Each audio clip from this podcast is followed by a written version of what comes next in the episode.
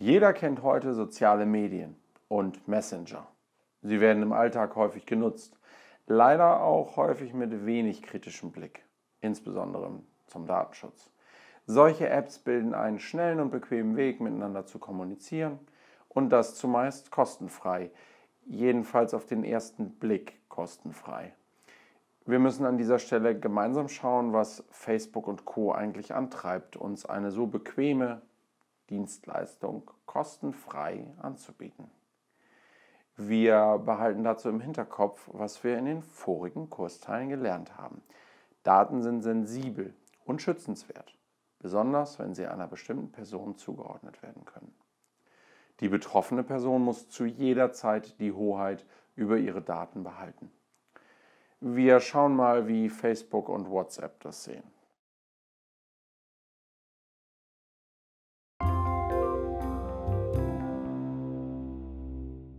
Zunächst einmal schauen wir uns WhatsApp an. Ein Messenger, der das Versenden und Empfangen von Textnachrichten, Bildern, Emojis und viel mehr erlaubt. Und zwar mit jedem Kontakt in unserem Telefonbuch. Äh, wir schauen uns mal an, was die betreffende Behörde in Niedersachsen dazu zu sagen hat. Und zitieren hier größtenteils.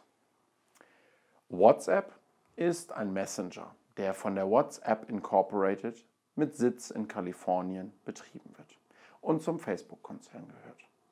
Die Nutzer registrieren sich bei dem Dienst mit ihrer Mobilfunknummer. Anschließend wird regelmäßig das Adressbuch der Nutzer ausgelesen. Und es werden mindestens Namen und die Mobilfunknummern an die Server von WhatsApp übermittelt. Dieser Adressbuchabgleich wird unter anderem dazu genutzt, den Nutzern anzuzeigen, welche ihrer Kontakte ebenfalls WhatsApp nutzen.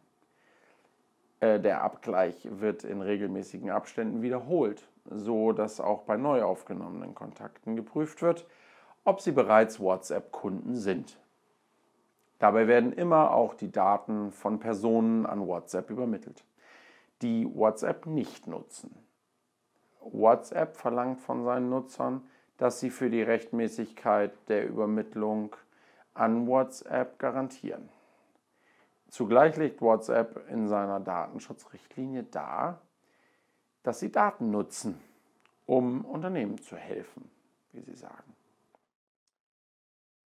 Das lautet, die Effektivität und Verbreitung ihrer Dienste und Nachrichten zu messen und Aufschluss darüber zu erlangen, wie die Menschen mit ihnen auf unseren Diensten interagieren und Erkenntnisse über ihre Kunden zu erlangen und ihre Geschäfte zu verbessern, unsere Preismodelle zu validieren, die Effektivität und Verbreitung ihrer Dienste und Nachrichten zu bewerten und Aufschluss darüber zu erlangen, wie die Menschen mit ihnen auf unseren Diensten interagieren.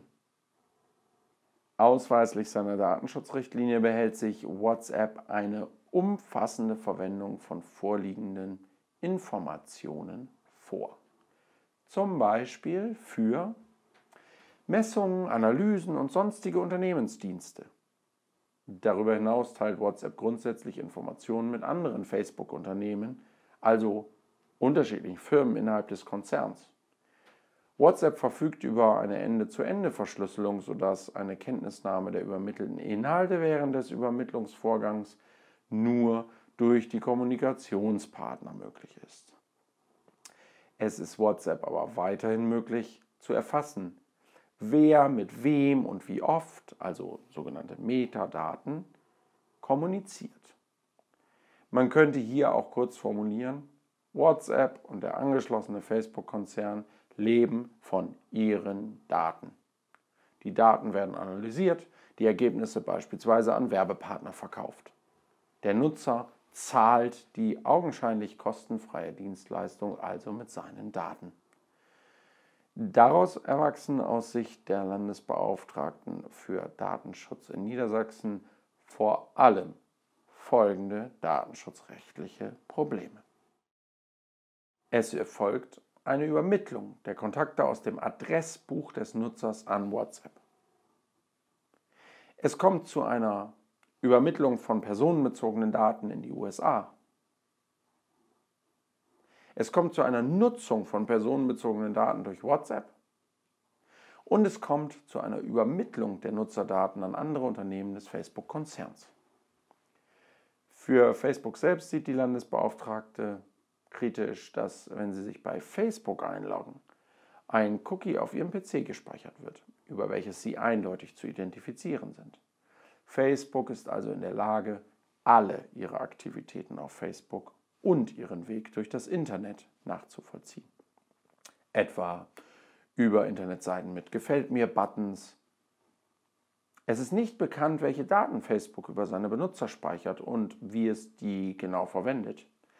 Sie haben aber das Recht von Facebook, Auskunft über Ihre gespeicherten Daten zu bekommen. Das können Sie ja mal probieren und gespannt sein, welche Informationen dort wirklich an Sie zurückfließen. Facebook speichert aber nicht nur Ihre Eingaben, sondern auch alle Ihre sonstigen Aktionen auf Facebook.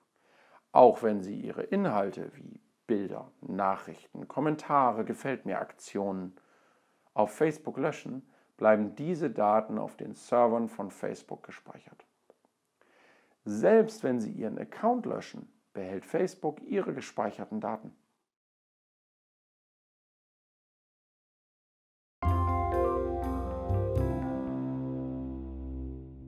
Und was heißt das jetzt für die Praxis?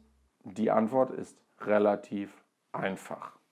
Facebook und WhatsApp sind im Unterricht und im Schulumfeld für die schulische Nutzung nicht zulässig.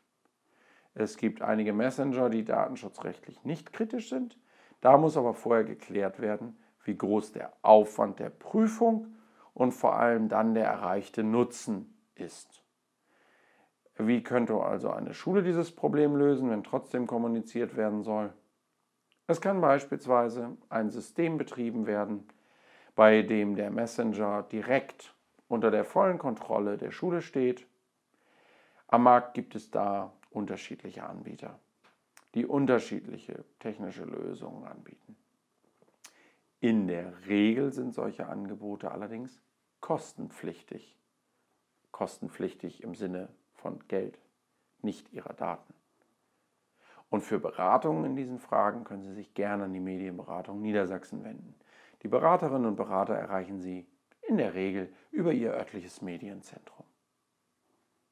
Jetzt haben wir also auch an drei konkreten Beispielen noch einmal das Thema Datenschutz gefestigt.